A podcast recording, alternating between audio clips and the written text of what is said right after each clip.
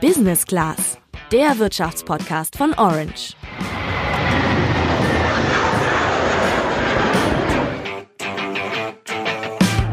Also ich wollte als Kind immer Fußballspieler werden, dann irgendwann Sänger und irgendwann habe ich mich dann auf Journalist festgelegt. Das hat ja jetzt auch geklappt. So ein klassischer Ausbildungsberuf, der war für mich irgendwie nicht so dabei und bei vielen von euch dürfte das wohl ähnlich gewesen sein. Die Bertelsmann Stiftung hat in der vergangenen Woche bekannt gegeben, dass es allein 2018 in Deutschland fast 60.000 unbesetzte Ausbildungsplätze gab. Heute sprechen wir aber mal über eine Branche, in der es sich richtig lohnen könnte, eine Ausbildung anzufangen, nämlich im Handwerk. Es gibt zu wenige Handwerker in Deutschland. Dadurch gibt es da im Moment für dich aber ziemlich gute Jobaussichten. Wir haben für den Podcast mal mit einer Gerüstbaumeisterin gesprochen, die mit Anfang 20 schon einen Betrieb übernommen hat. Und warum du mal drüber nachdenken solltest, einen ähnlichen Weg einzuschlagen, das erfährst du in unserer heutigen Folge. Ich bin Sandra. Und ich bin Julian.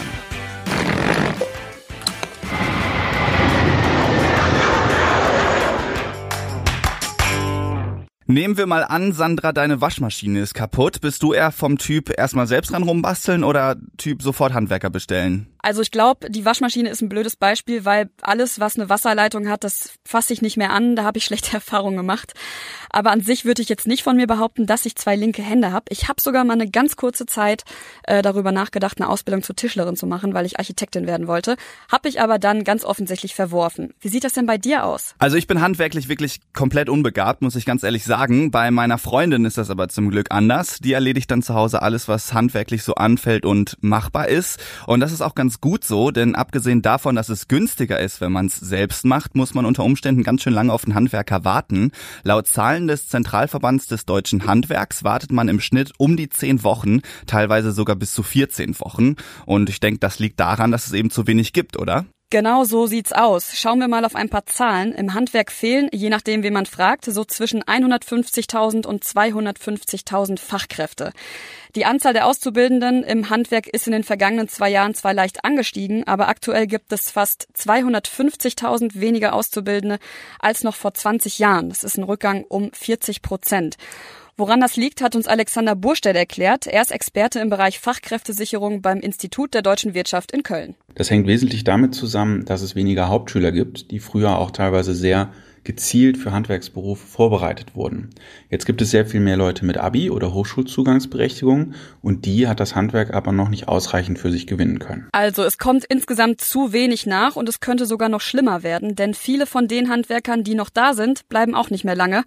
Der RBB berichtet darüber, dass in den kommenden fünf Jahren rund die Hälfte aller Handwerker ins Rentenalter kommt. Ja, und weil es eben an Handwerkern mangelt, kann man mit dem klassischen Modell von Angebot und Nachfrage davon ausgehen, dass sowohl Löhne als auch Preise im Handwerk steigen werden. Teilweise ist das auch schon passiert. Das heißt aber auch, dass es eigentlich doch relativ lukrativ sein müsste, jetzt ins Handwerk zu gehen, oder? Ja, das habe ich mir auch gedacht und Wirtschaftsexperte Alexander Burstede sieht das auch so. Also im Moment ist es im Handwerk relativ einfach, sowohl einen Ausbildungsplatz zu bekommen als auch dann später einen Job. Das kommt natürlich nochmal auf den konkreten Beruf an.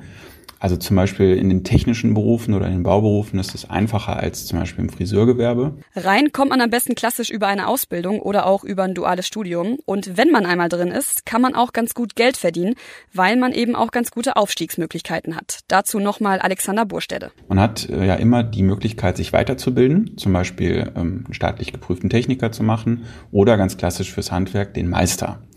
Und äh, mit einem Meister darf ich einen eigenen Betrieb gründen und da sind natürlich die Einkommensperspektiven nach oben offen. Na dann schauen wir doch mal auf das Gehalt. Laut Stepstone liegt das im Handwerk durchschnittlich bei 36.000 bis 44.000 Euro brutto im Jahr. Das hängt aber auch sehr stark vom Standort, der Größe des Betriebs und auch von der Branche ab.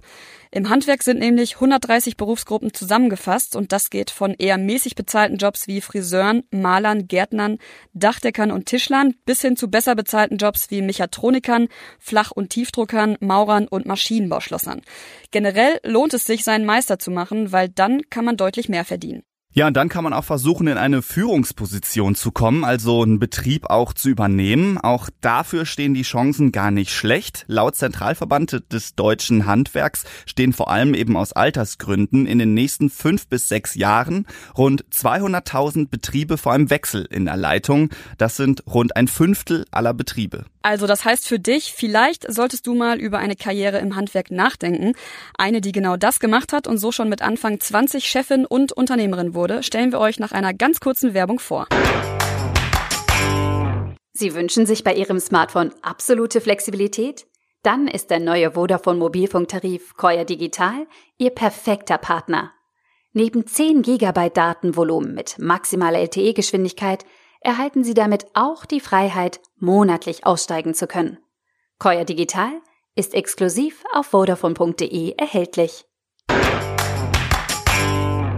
Janette Spanier ist Gerüstbaumeisterin und hat mit gerade mal Anfang 20 einen Betrieb in der Gerüstbaubranche von ihren Eltern übernommen. Ihre Eltern hatten zwei, also einen in der Nähe von Trier und einen in Luxemburg. Und als Janette dann ihren Meister hatte, da hat sie den Betrieb in Luxemburg übernommen. Mittlerweile ist sie Mitte 30. Die beiden Betriebe wurden jetzt zusammengefasst und Janette ist die Juniorchefin und es läuft quasi gerade so eine Übergangsphase, in der sie das Unternehmen dann komplett allein übernehmen wird. Ja, und das Handwerk ein lukratives Geschäft ist, das merkt sie gerade. Die Auftragsbücher in der Firma sind voll und auch die finanzielle Perspektive scheint ganz gut zu sein. Also im Handwerk kann man richtig gutes äh, Geld verdienen. Ich habe halt auch paar Bekannte, die studiert haben, die dann einen, ja, eine Technikerausbildung oder Ingenieursausbildung haben ähm, die verdienen gleich oder teilweise auch weniger wie die Mitarbeiter, die jetzt im Handwerk unterwegs sind. Also kann man definitiv Geld verdienen. Man muss natürlich äh, auch schauen, dass man sich entsprechend auch immer weiterentwickelt, aber die Möglichkeiten sind da.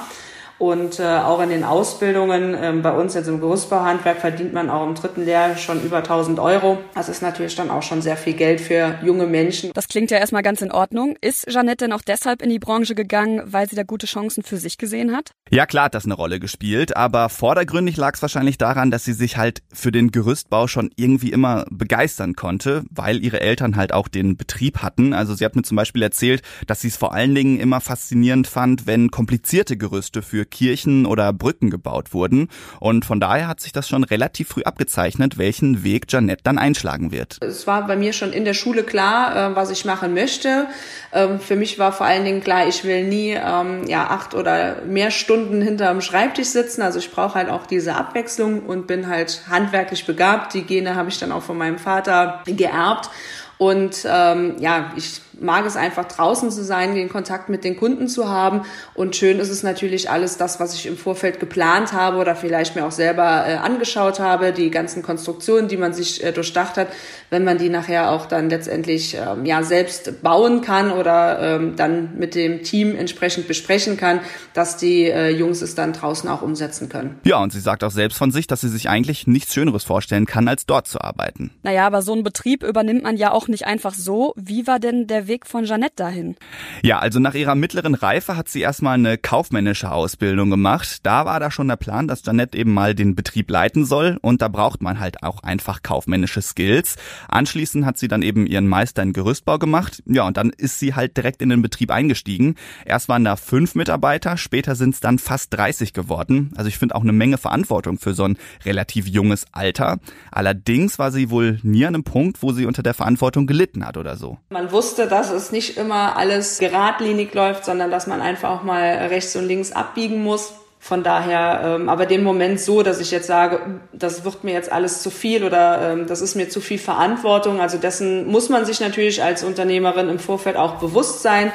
Und ähm, das hatte ich jetzt so eigentlich nie gehabt. Ja, positiv für Janette war natürlich auch, dass ihre Eltern da noch da waren und ihr zur Seite stehen konnten, wenn mal was nicht so lief. Also wer jetzt nicht gerade den eigenen Familienbetrieb übernimmt, der ist natürlich ein bisschen mehr auf sich allein gestellt. Jeanette ist, glaube ich, auch ein gutes Beispiel, dass das Handwerk auch für Frauen ziemlich attraktiv sein kann. Viele verbinden das ja vielleicht erstmal mit einer klassischen Männerbranche.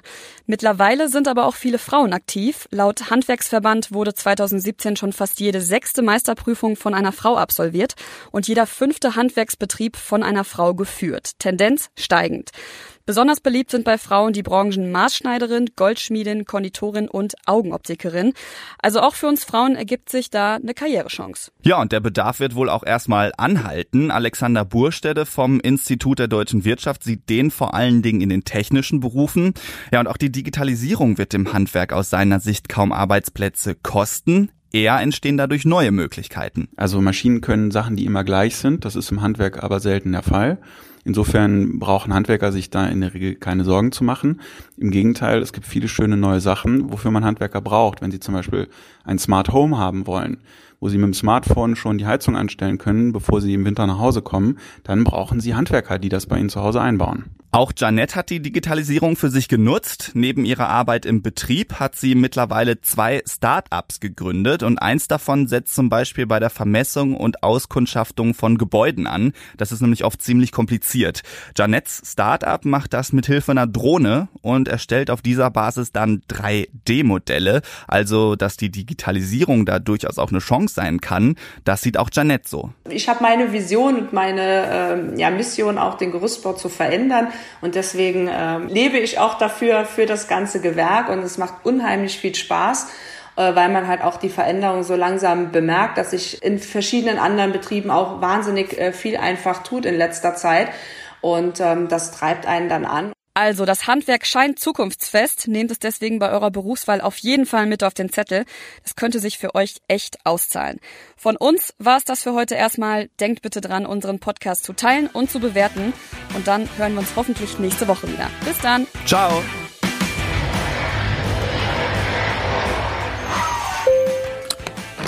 Business Class, der Wirtschaftspodcast von Orange.